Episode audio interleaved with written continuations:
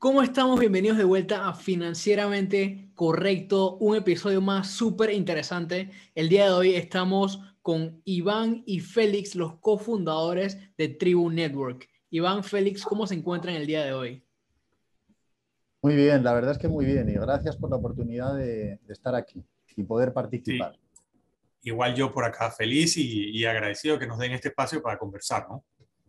Bueno, un placerazo tenerlos, tener a la audiencia aquí escuchándolos. Yo sé que van a aprender muchísimo. La aplicación, plataforma, espacio, experiencia Tribu Network va a aportar mucho valor, está aportando ya mucho valor allá afuera a los creadores de contenido, a la comunidad. Así que vamos a conversar un poco sobre eso. Seguramente puede ser algo nuevo en tu celular que, que te quite mucho tiempo, pero que te añade mucho valor a la vez. Así que seguramente vamos a sacar eso y muchas más enseñanzas, ¿no? De qué es lo que está detrás de Tribu Network y hablando de qué es lo que está detrás, bueno, aquellos caras que están detrás son Iván y Félix. Cuéntenos un poquito sobre ustedes, eh, bueno, un poquito más sobre lo personal, después vamos a entrarnos un poquito de cómo nació todo lo que es Tribu Network. Primero los más mayores, Félix, puedes empezar tú. Me das la oportunidad, sí, me das la oportunidad, ok. Bueno, pues eh, Félix es madrileño, español, residente en Panamá desde hace más de 12 años y es una persona normal, una persona normal eh, en España se vive muy bien, pero que siempre tuvo la inquietud de salir al exterior. Era una de esas cosas que uno tenía en la mente, eh, bueno, y siempre buscó la oportunidad de salir fuera y conocer mundo, conocer culturas y conocer comunidades, tanto desde el punto de vista profesional como desde el punto de vista personal, ¿no? Entonces, bueno, pues profesionalmente hablando me moví, busqué oportunidades fuera y tuve la oportunidad de ir a Estados Unidos, desde Madrid a Estados Unidos, una carrera profesional que siempre ha estado ligada a las finanzas. En, en principio todo estaba relacionado a bolsa y valores, a renta variable, sobre todo valores del Eurostock, atendía a clientes institucionales en la compraventa de equity. Todo lo que era valores dolarizados por aquella época no se tenían, se tenían, pero no se le prestaba demasiada atención por aquella época en Europa. Y bueno, pues cuando pisé Nueva York por primera vez, dentro también del área financiera, pues me dediqué al tema, todo el tema de la banca privada, wealth management, private banking.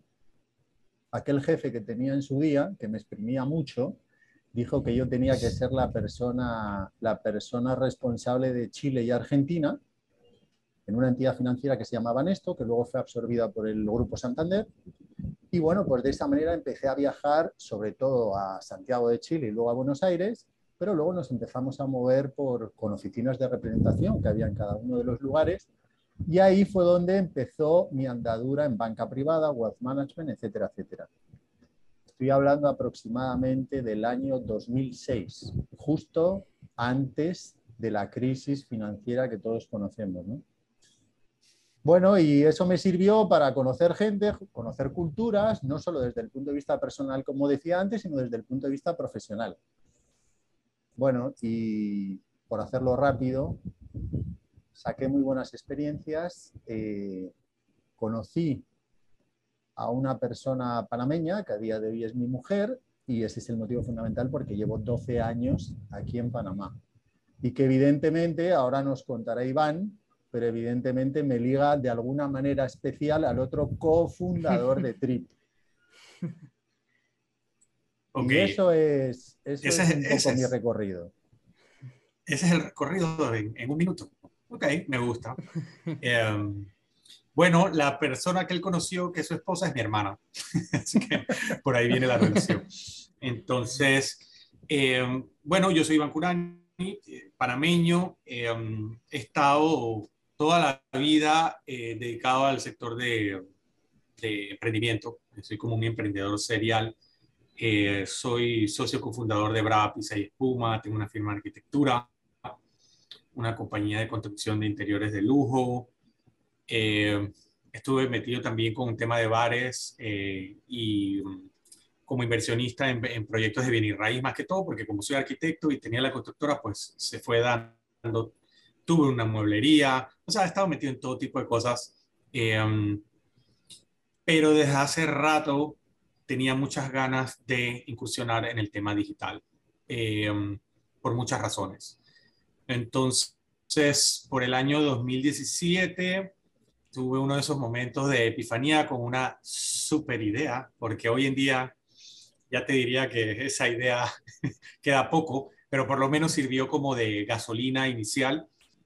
Em, y aquí estamos. Eh, como dije, circunstancialmente, pues eh, Félix y yo nos conocemos, pero obviamente lo que nos lleva a trabajar juntos, más que el tema de una relación familiar, pues es un tema de, de lo que considero yo de él como persona y como profesional y, espero que también del lado de él sea así y que eso haya, haya tenido algo que ver con la decisión. Y bueno, nos embarcamos en este camino del emprendimiento eh, propiamente digital, ¿no? Que, que es diferente a cualquier otro. Me parece increíble la, la historia de ambos yo creo que, que, sería muy bueno un episodio de cada uno individualmente para hablar más de sus propias experiencias como tal. Creo que serían episodios muy interesantes, honestamente. Así que pequeño adelanto de lo que podría venirse en el futuro en el podcast, acá para, para los que nos están escuchando y los que nos están viendo. Pequeño blog para que se suscriban al canal YouTube rápidamente. Y, y regresamos con Tribu Network. Ahora sí queremos saber eh, obviamente em, nos gusta conocer el trasfondo de cada persona, cada emprendedor individualmente, lo que son ustedes, cómo los llevó, cómo llegaron hasta el punto de fundar lo que es Tribu Network. Entonces, para que la, la audiencia sepa qué es Tribu Network y para quién está dirigido. Cualquiera de los dos. Iván, Iván esta, te toca, esta te toca a ti. Esta, esta, Claro. Mira, como dije, una cosa es la idea con la que tú partes y lo otro es cómo ese hijo se va desarrollando, ¿no? Tú quieres que sea beisbolista y al tipo no le gustan los deportes y coge para otro lado. Entonces, los, yo hace tiempo aprendí eso, que los negocios también son así, tienen su propio camino, su propia personalidad y su propio destino. En el caso de Tribu Network, nace de, una frustración muy personal que, que era en los tiempos de la, no sé si se acuerdan, de las elecciones de Panamá, porque Tribu Network viene desde el 2017. Logramos lanzar en el 2020, nos tomó tres años de desarrollo, pero nas, empezamos a trabajarlo desde el 2017, cuidado un poco antes, y mi tema era que estábamos con el tema de la campaña de no a la reelección, y yo estaba dando likes en Instagram, no, no, no, y luego iba y comentaba acá y me metía en todos los grupos, y yo juraba que estaba siendo súper activo de este tema que para mí era importante, pero luego había una marcha y no iba porque estaba lloviendo o estaba muy ocupado entonces, llegó un día que me di cuenta, ¿sabes qué? Yo no estoy haciendo nada. Este ambiente digital me está haciendo pensar que el tiempo que paso ahí se, se transforma en algo en el mundo real, por así decirlo.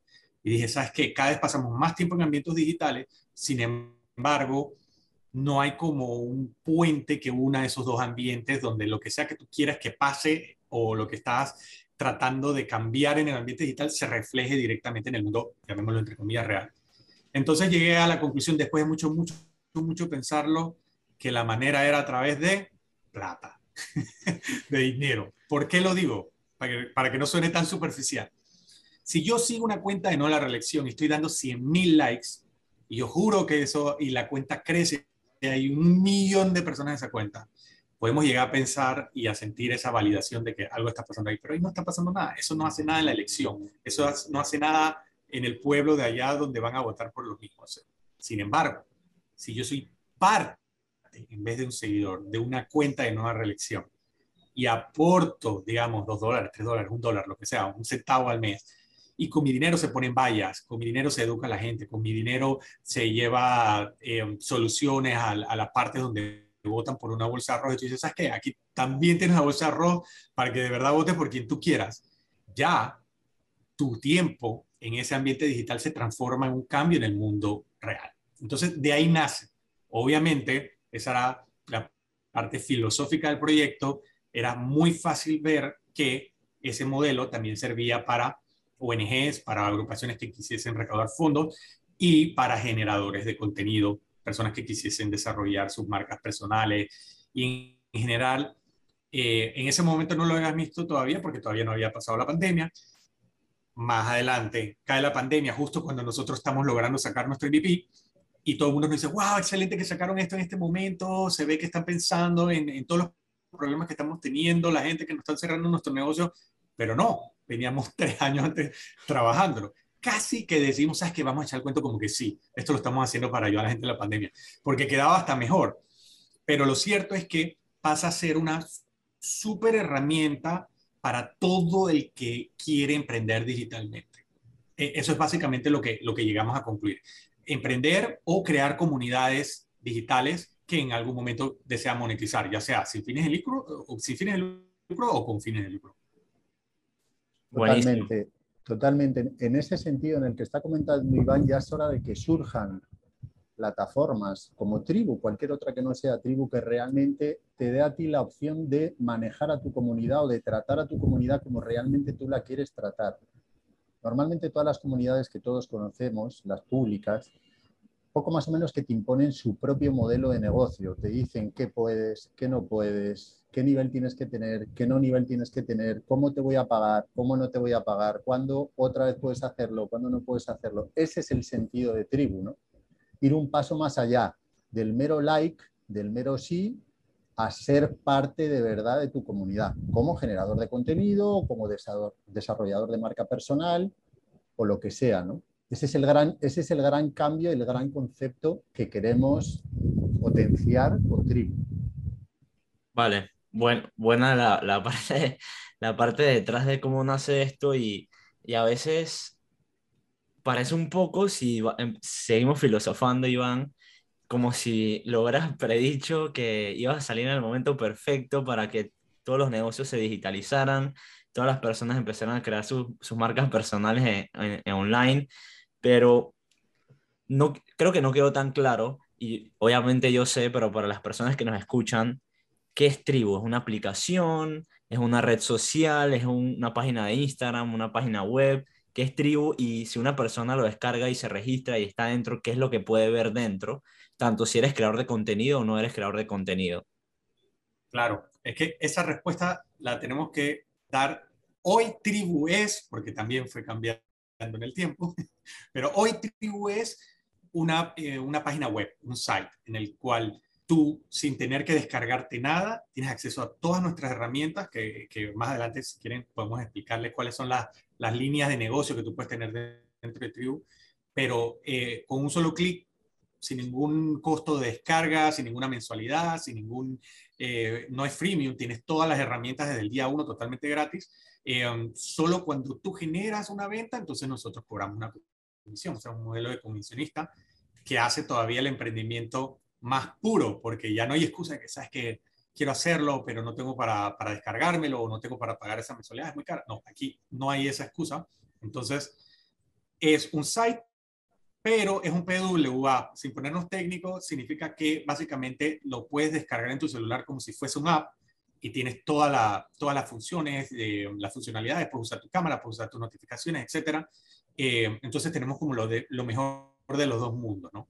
No tienes que irte a descargar ninguna aplicación en ningún store, que mucha gente no le gusta, pero al mismo tiempo tienes esas funcionalidades, si así lo quieres.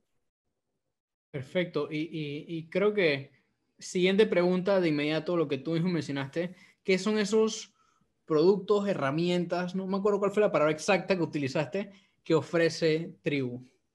Se le toca a Félix ya. Mira, la verdad es que ahí, siendo sinceros, hemos pivotado bastante, hemos pivotado mucho. O sea, evidentemente esta es una aplicación nueva, pero hemos escuchado lo que es el consumidor, lo que es el cliente, lo que tiene la el que tiene la necesidad de generar contenido y justo ahora acabamos de salir con una nueva plataforma en la que hemos incluido una serie de funcionalidades que antes no existían y que son súper útiles justo para ti, para facilitarte la vida. O sea, al final la idea de Tribu es esa plataforma que te comunica con tu gente y te facilita la vida. ¿Qué tipo de cosas se pueden hacer en Tribu? En Tribu se pueden hacer eventos en vivo, por ejemplo, dentro de la plataforma. Tú los puedes monetizar o no los puedes monetizar y tienes una cantidad enorme funcionalidades adicionales que puedes hacer. Puedes subir podcast, puedes vender productos en eventos en vivo, incluso fuera del evento en vivo, tienes un marketplace en el que puedes dejar el producto y también lo puedes vender. Tienes tu feed donde vas a ver, porque evidentemente, como decía Iván antes, esta plataforma tiene como dos journeys, tiene sus dos caminos. Por un lado el del generador de contenido y por otro lado el del usuario. Tú puedes ser generador de contenido, pero hay generadores de contenido que también siguen a otras tribus. Entonces ahí en tu feed tienes la oportunidad de seguir a aquella gente que realmente te aporta valor. Luego tenemos una figura, pero no me quiero extender demasiado, que llamamos los emojis. ¿Qué son los emojis? Son emoticonos típicos, los típicos emoticonos, que detrás tienen una transacción bancaria. Y eso, por ejemplo, sirve mucho para el crowdfunding. En un momento determinado, por ejemplo, tienes una fundación, una ONG, tú estás pagando una membresía porque quieres, porque te gusta y quieres participar de, de la causa, hace una campaña adicional pues porque ha sucedido X y esa persona te solicita una aportación extraordinaria, pues a través del emoticono, que tienen distintos precios, tú aportas a la causa en función de la necesidad o de lo que tú quieras hacer. Hay un montón de funcionalidades y el compromiso de tribu es no parar de evolucionar tecnológicamente. Pero yo diría que las fundamentales son esas. Ok, súper bien. Yo creo que para los creadores de contenido, siempre hay una barrera, o solía haber una barrera cuando dices, ay, tengo que trabajar mucho para empezar a monetizar mi, mi tribu o mi comunidad o mi audiencia. Y en este caso, Tribu está dando la oportunidad para que el creador de contenido empiece a monetizar enseguida, instantáneamente. Por ejemplo, en YouTube, creo que Juan y yo somos testigos de eso. Eh, más, de, más de un semestre de trabajo prácticamente sin un centavo, pero bueno, al final también eso también tiene... Y luego es un lío para sacar tu plata. O sea, sí, es complicado, o sea, te lo hacen difícil. Sí, sí, definitivamente es un reto, un reto, ¿no? Claro que sí, pero acá Tribu está ahorrándote ese, ese camino en este caso. Y bueno, ya que estamos hablando sobre esto, hablemos un poquito sobre... adelante. si, me perdonas, antes de que se me olvide, quería hacer un comentario. Eh, y esto siempre lo decimos. Si tú eres generador de contenido, para usar Tribu no hace falta que tengas cientos de miles de seguidores en tus redes sociales tradicionales. Esa es una de las grandes diferencias que ofrece Tribu. Si tú tienes algo que aportar a tu comunidad y tu, tu comunidad lo aprecia, vas a cobrar lo mismo. Bien metas a una persona porcentualmente que a 100, que a 200, que a 300 que es un poco lo que comentabas, Kaiser, de que te ponen unos límites establecidos en los que si no llegas a ese límite, poco más o menos que, te olvides de ellos. Vale. Sí, sí, al final creo que, que Tribu está aportando valor diferenciándose con, este, con esta iniciativa. Y vuelvo a lo, que quería preguntar y era eh, la famosa Ciudad del Saber aquí en Panamá. Eh, para los que nos escuchan que no son de Panamá, Ciudad del Saber es prácticamente, llamémosle, la incubadora de negocios más grande del país, quizá de la región, me atrevería a decirlo, y Tribu Network forma parte de. Entonces quería preguntarles a los cofundadores cómo Tribu Network pasó a ser parte de la red de Ciudad del Saber. Félix o yo. A ver. Dispara, disparo, disparo. Bueno, pues la verdad es que todo, todo empezó casi, a ver, nosotros siempre, residiendo, viviendo, estando aquí en Panamá, siempre hemos pensado que la mejor manera de vincularnos a la tecnología es a través de Ciudad del Saber. Eso siempre lo hemos tenido muy claro. Incluso desde cuando era una idea y todavía el producto ni siquiera existía, ¿no? Entonces yo creo que fue por allá, por noviembre, diciembre del año 2020, creo que fue Ciudad del Saber quien hizo un concurso que se llamaba Desafío Startup, en el que participamos. Hicimos un poco prueba piloto, participamos, a ver si les gustaba. Teníamos algo, pero era, un prototipo tremendamente básico, lo que ellos vieron en su día. ¿no? Participamos en el evento y quedamos seleccionados, es más, creo que quedamos en segunda posición, quedamos en el segundo lugar del evento. Eh, y entonces, entonces eso nos dio una inyección de moral y dijimos, pues puede que a Ciudad del Saber, de alguna manera, esto de tribu les pueda llegar a interesar. ¿no? Y ya seguidamente, el año pasado, en el año 2021, aplicamos al programa de incubación de Ciudad del Saber, un programa que todos los años recicla Ciudad del Saber en el que ellos seleccionan, reciben muchísimas, no sé la cantidad, pero reciben muchísimas startups que están prácticamente en proceso inicial. Ellos las analizan, las revisan y seleccionan 40 para participar en lo que se llama el programa de incubación. Tuvimos la suerte de ser elegidos. Y, una, y esto fue el programa de incubación, Iván, sácame de dudas, yo creo que duró como cuatro meses o cinco meses aproximadamente. Pero como seis meses de incubación. Exacto. Acabado el programa de incubación, Ciudad del Saber da un paso más allá. Y de esas 20 que participamos, decidió elegir a cuatro que consideraba, cumpliendo sus, requisitos propios, que eh, podían pasar al programa de aceleración. Estamos hablando de este paso en octubre del año pasado. Y también, afortunadamente, fuimos seleccionados con ellos para dar ese segundo paso y entrar en el programa de aceleración. Y ahora, ahora mismo estamos en pleno proceso de aceleración en el que tenemos sesiones, en el que tenemos tutorías, en el que tenemos análisis, en el que nos hacen repensarnos 27.000 veces las cosas que nosotros como cofundadores pensamos que tenemos al niño más bonito, más guapo, más sexy, más de todo y sin embargo no es así. Y todavía no lo hemos acabado, lo vamos a acabar ahora en marzo. Y Ciudad del Saber de alguna manera, al entrar en el programa de aceleración, pues ya se vincula oficialmente a lo que es la compañía de tribu. Ahora tenemos un coworking en Ciudad del Saber y Ciudad del Saber ya es parte de tribu. Y ese ha sido un poco el proceso, la evolución para llegar a Ciudad del Saber. Eso definitivamente que ha sido un, logro grande, todo el proceso, distintas etapas que se, pues, se han superado este, y obviamente yo quedo con la duda de, para haber pasado por todo esto, haber rebotado la idea tanto, los múltiples obstáculos, este, el equipo de tribu, son ustedes dos, al principio eran ustedes dos, ahora tienen más gente, este, ¿cómo está integrado y cuáles son los roles que juega cada uno de estos integrantes? Bueno, al principio principio éramos Félix y yo nada más y estábamos tercerizando el tema del desarrollo. Sabíamos desde el día uno que eso lo teníamos que solucionar y que teníamos que encontrar un socio tecnológico, pero les recuerdo que empezamos, diría 2016, finales 2017, y Panamá estaba súper verde en el tema de desarrollo tecnológico. Es increíble lo que cambia en un par de años las cosas y pandemia obviamente aceleró todo el tema de e-commerce en general en Panamá y desarrollo de aplicaciones y todo el ecosistema. Realmente es increíble lo que nosotros estamos viviendo, inclusive ahorita mismo mientras estamos eh, en el programa de aceleración, están habiendo cambios súper importantes para los que vienen, de, para nosotros y para los que vienen ahora a desarrollar. Eh, pero eh, esa situación en ese momento nos dificultaba eh, horriblemente encontrar recursos humanos. O sea, no había, no había una base de datos a la que tú pudieses recurrir, eh, no había muchas historias de aplicaciones panameñas desarrolladas que hubieran funcionado como para decir, hey, ¿quién te la hizo? Vamos con ellos.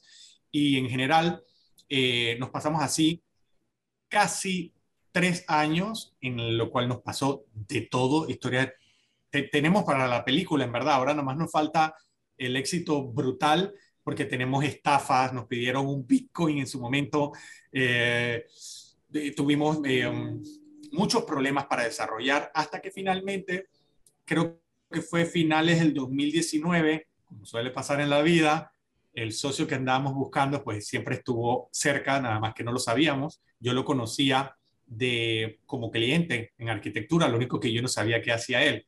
Porque como buen desarrollador no habla mucho. Entonces yo hablaba mucho con la que es su esposa, Angie. Entonces ella un día me dice de la nada, ¿qué estás haciendo? Porque te veo como jeroso. Y que no, que estoy en un desarrollo de aplicación. que ¿tú sabes lo que hace Eduardo?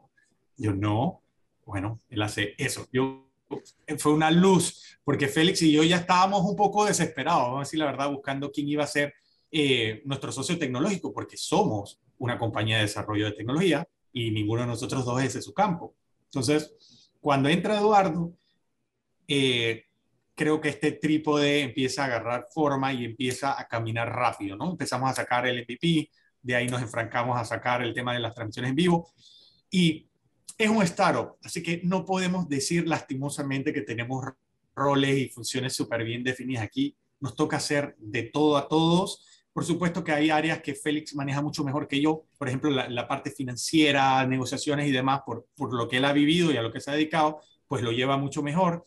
Y pero ahí nos bandejamos. Eh, ahorita mismo yo tengo el teléfono aquí atendiendo eh, quejas de la gente o, preguntas. Eh, también nos toca salir a vender, nos toca hacer PR, nos toca hacer de todo. Lo único que no podemos hacer la parte de Eduardo, ahí solo lo ayudamos con, pues, con nuestra opinión y de conejillos de India para probar todas las cosas que se van haciendo, ¿no? Pero en general nos toca hacer de todo a todos. Nosotros hacemos, hacemos de todo, igual que decía Iván, hacemos de todo todos, salvo el tema de la parte tecnológica que tanto Iván como yo nos encantaría, nos encantaría poder ayudar a Eduardo y si nos está escuchando se lo digo nuevamente, pero somos un cero a la izquierda, quiero decir, no podemos, ahí no le, no le vamos a poder ayudar, pero hacemos de todo, desde atención al cliente hasta marketing, hasta ventas, como cualquier emprendedor que se da esa opción y arranca de una vez. Luego, tanto Iván y yo nos dedicamos a ello. Tenemos contratado, eso sí, un programador junior que entró con nosotros hace año y medio y que, está funcionando muy bien. De hecho, de hecho Saludos, Franklin, saludos. Franklin, de hecho es una de las cosas positivas de que, hemos arrancado el año, porque cosas tan buenas como Franklin es difícil de encontrar y esperemos que no se nos vaya. Y aprovecho para tirárselos. Bueno, eh, yo creo que Juan y yo podemos sutilmente pasarle los links a Eduardo y a, Franklin para que se lleven una sorpresa del agradecimiento por acá. No, pero sin duda, yo creo que Juan y yo somos eh, testigos. Hemos tenido muchos emprendedores aquí, muchos empresarios, muchas personas que han pasado por este mundo de startup y mencionan lo importante que es la parte tecnológica y lo difícil que es encontrar a alguien bueno y que apunte hacia el mismo lugar. Porque puedes tener un crack en tecnología, puedes tener un crack en X campo, pero si no está, si no tiene sinergia con los objetivos de la idea, al final explota, ¿no? Tarde o temprano, que creo que es de la parte más, más negra de, de emprender, de hacer un, startup, un, un, programa tecnológico. Y bueno, hablando de las ovejas negras, y ya que Iván lo mencionó, que tienen mil y un historias, yo creo que este es el momento para que nos cuentes al menos un top 2 de las peores historias que fue hacer Tribu Network. Eh, todos tenemos barreras cuando empezamos a emprender, cuando empezamos a hacer negocios, queremos escuchar la de Tribu Network a ver qué podemos aprender de ellas. Es que no me aguanto, te voy a contar la, la número uno, la, la, mejor, la que creemos que puede salir una película. Empezamos a desarrollar, no nos entregaban, no nos entregaban, si nos decían jueves, llegábamos el jueves, nos llegaban, que bueno, ¿cuándo quieres entregarnos? Eh, dentro de un mes, está bien, dentro de un mes. Iván, piensa, piensa bien lo que dices que están en Panamá, ¿eh? Piensa bien lo que dices que están en Panamá. Me parecen fantásticos ellos, ellos, pero lastimosamente con nosotros. Yo sé, yo Bueno, al final, al final, pues estábamos en, un, en una situación de que, le llamamos punto de no retorno. Ya estás tan involucrado con, con un proveedor de un servicio que es prácticamente cambiarlo es empezar de cero con toda la inversión que ya hiciste, el tiempo y demás, eh, casi que estás obligado a seguir ahí, ¿no? Entonces, esa es una posición que, que es muy, incómoda para todo emprendedor porque, recordemos, los fondos son escasos, esa es la realidad siempre, salvo muy raras ocasiones, ¿no? Entonces, llegó un día en el que nos hackearon el desarrollo y nos estaban pidiendo un Bitcoin para que lo devolviéramos, para, para que nos los devolvieran. Entonces, ¿qué te puedo decir? no sabíamos qué hacer. Yo creo que Félix y yo no dormimos como por dos semanas, muy, muy preocupados. Eh, al final todo se pudo resolver sin el Bitcoin, igual no lo teníamos. Eh, y seguimos caminando, después buscamos un asesor. Los asesores, pues, no te prestan mucha atención, eres, eres alguien a quien lo, lo, lo, tratan de ayudar, pero realmente no le significa mucho. Luego caímos en las manos de, de una empresa que fue la que nos ayudó a por lo menos poder sacar el MVP, mal que bien, faltaban muchísimas cosas, eh, solo fue versión Android y demás, pero por lo menos nos sacó de, del limbo en el que estábamos a ponernos ya en carrera. ¿no? Entonces, ese, esa etapa del desarrollo en el cual no teníamos ningún control de los tiempos y de, cómo presionar para que se dieran las cosas, pienso que fue el, momento de, más negro de, todo el proyecto. Y, todo, todo esto, lo del Bitcoin y, este hack hack, no sé, que sucedió, fue previo a Ciudad del Saber. Uf, mucho antes, mucho, mucho antes. Ah, ok, ok. Eso fue en el momento en el que estábamos a punto, a puntito de tirarla, no a puntito, pero, pero estábamos totalmente desesperados por lo que digo, porque al final había una barrera que era casi, casi infranqueable. Evidentemente no fue el caso, ¿no? Pero claro, somos una aplicación, no teníamos ningún socio tecnológico, necesitábamos a alguien que supervisara eso. Es como el mecánico que da al coche y no tiene ni idea de dónde está el motor. Entonces le dicen cualquier cosa y se va a creer lo que le dicen. Entonces nosotros estábamos un poco en esa situación. Evidentemente no había ni hackeo ni nada, todo esto era falso, no había hackeo, no había nada. Pero claro, desde nuestro desconocimiento, poco más o menos que nos lo creímos. nos lo creí. Yo no me lo creí. Debo aclarar que yo no me lo creí. Félix eso, lo dice, eso, lo dice, eso, lo dice, ahora, pero los sudores que teníamos los dos decían lo contrario. ¿eh? Y, y, este, este, periodo, este periodo que mencionaron fueron dos semanas con ese susto. Más. Más, de dos semanas. Más, porque hubo una desaparición primero. O sea, es una película de terror, de verdad. Pero Félix tiene razón. Mejor no hablo mucho porque después me van a terminar hackeando de verdad. bueno, bueno, ahí, ahí yo les adelanto que yo tengo un contacto que está tratando de sacar un, un, un documental en Netflix. Me, dice, me dijo recientemente que es bien posible. Así que una vez que encontremos ese éxito exponencial de Tribu Network, ya ahí está el contacto para sacar para sacar el documental. Créeme que la historia está buena. Yo había pensado peor, yo pensaba que nos lo ibas a poner en línea, esa misma persona, que habías contactado con ella y nos lo ibas a meter aquí en el Oh, no. sería brutal.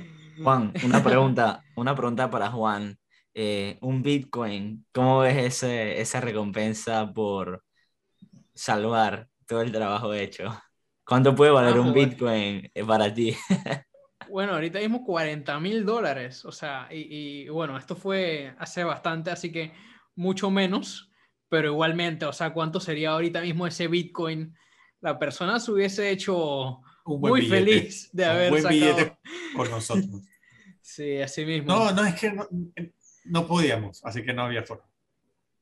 No, no, igual, este, tremenda historia y estoy seguro que que tal vez no hayan más como esa, pero tienen que haber algunas otras historias por ahí. Hay una, hay una peor que involucra un, un animal y todo, pero de nuevo, eso lo dejamos para la película. Hay muchas, hay muchas de verdad, pero podemos estar aquí horas y horas. ¿Hay alguna relacionada con un animal, algo que sucedió, alguien que se enfermó y desapareció del mapa? Eh, bueno, podemos seguir, podemos seguir, pero hay, hay, bastantes, hay bastantes. Podemos hacer solo una sesión para contar anécdotas sobre, sobre aquella época gloriosa que vivimos en tribu. Wow, qué, qué, loco, qué loco. Este, ahora sabíamos un poquito de, de, lo negativo y enfoquémonos tal vez en, en lo positivo, en lo que se viene en el futuro para Tribu. Este, nos comentaste, Félix, creo que fue Félix, que, que ya tienen un programador junior que empezó este año, este año, ¿verdad? No, el año pasado, el año pasado. El año pasado, este, entonces yendo por ese mismo camino, ¿qué planes tiene Tribu para el 2022? Y les pongo, les tiro así la, la bombita. Digamos, ¿dónde ven a Tribu Network en los próximos 10, 5 años, perdón? ¿Van disparas o disparo? Te vi, te vi, con ganas, por eso me quedé callado, pero si quieres arranco. Sí, bueno, yo prefiero, a ver, yo prefiero no hablar de cifras, de expectativas, de realidades, de estimaciones, de lo que tenemos. O sea, quiero evitar la parte financiera, ¿no? Que también la tenemos nosotros a nivel interno. Desde la humildad, desde saber que está todo por hacer, desde saber que Tribu todavía tiene el tamaño que tiene, lo que sí que nos hemos dado cuenta es que tenemos que mirar a nivel local, pero sobre todo a nivel internacional. Entonces, eh, tenemos todas las expectativas del mundo. Luego el mercado, como bien sabemos, nos va a poner en nuestro sitio y nos va a decir dónde llegamos, dónde no llegamos, si la curva sigue, si no sube la curva, etcétera, etcétera, ¿no? Pero desde el punto de vista de expectativas del año 2022, tenemos todas las expectativas creadas para este año. Y no vamos a dejar de intentarlo, esforzarnos y sobre todo solucionar las necesidades que tienen los generadores de contenido. Somos súper optimistas para el año 2022. Y las expectativas están arriba, arriba. No quiero entrar en cifras porque me dedico a las finanzas y ya, ya me pongo demasiado aburrido y no quiero hablar de eso. Ok, aquí es donde entro yo. 2022 2022 queremos posicionarnos como la plataforma número uno de emprendimiento en Panamá como mínimo. Y de aquí a cinco años como la plataforma número uno de emprendimiento en toda Latinoamérica. Insisto, luego el mercado nos pondrá en nuestro sitio, pero las expectativas son altas. Esta es mi función en la sociedad, soñar. Exacto. Yo creo que a veces los financieros pecamos de conservadores a propósito. Para sorprendernos positivamente y no sorprendernos negativamente. Yo creo que aquí, aquí esos comentarios que tiran entre los dos nos va un poco relacionados a mí y a Kaiser. Kaiser tirando un poquito al, lado de Félix y yo tirando un poquito al lado de, de Iván, en verdad. No sé, me siento identificado al menos. Hay que, hay que soñar y hay que apuntar alto. Eh, claro que lo que dice Félix es verdad, el mercado al final te pone en tu lugar, pero al mismo tiempo eh, yo no veo nunca ningún, ningún fracaso como un fracaso, sino como una oportunidad, eh, una nueva manera de pivotar. Entonces, no hay forma de desanimarse cuando tú tienes un, un fin bien claro, ¿no?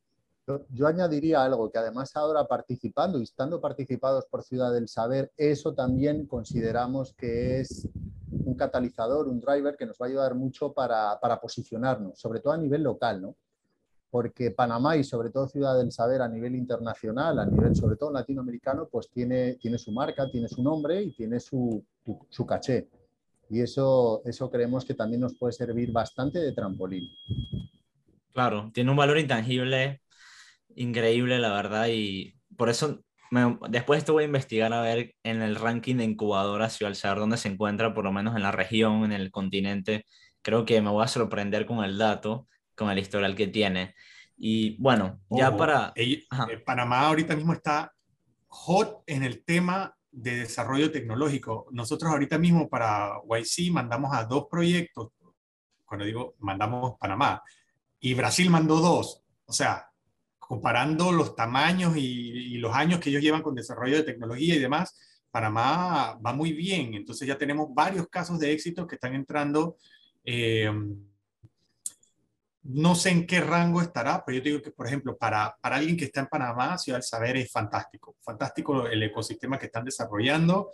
Me consta que lleva muchos años trabajándolo y está a punto de cerrar el ciclo con un par de noticias que me imagino que ellos van a dar a, a lo largo de este año, pero es un game changer eh, entrar, entrar con ellos. Yo se lo recomiendo a todo el que tenga un proyectito de tecnología.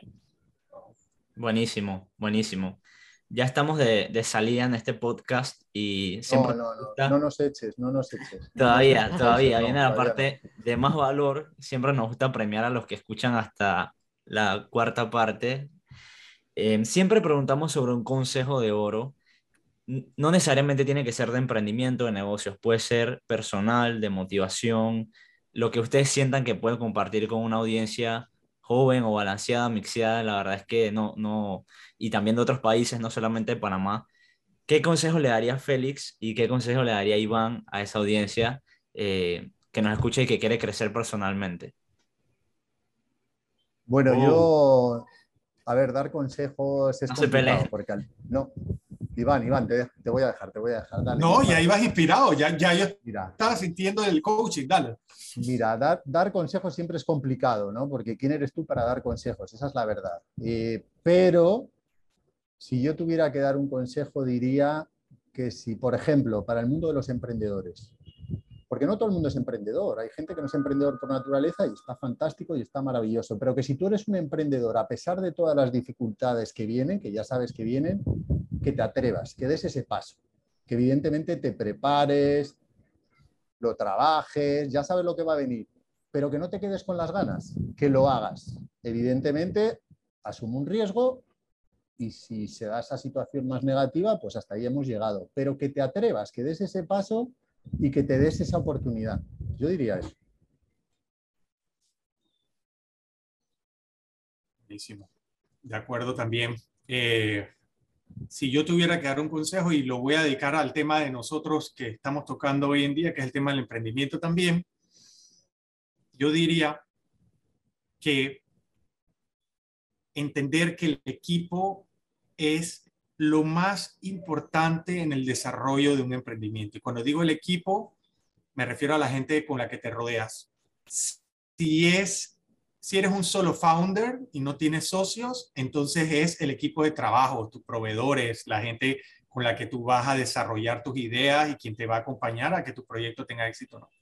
Pero si no eres un solo founder y tienes socios, pues esa sociedad, y, no es porque Félix esté aquí y Eduardo en espíritu y Angie también, eh, esa sociedad va a ser directamente, no sé, no, todo depende de esa sociedad. O sea, los socios pueden hacer que un proyecto funcione o no funcione, y lo digo porque todos conocemos el caso de negocios volando, súper bien pensados, que están facturando y se van, se destruyen porque los socios tienen metas distintas o tienen visiones distintas o pelean por tonterías.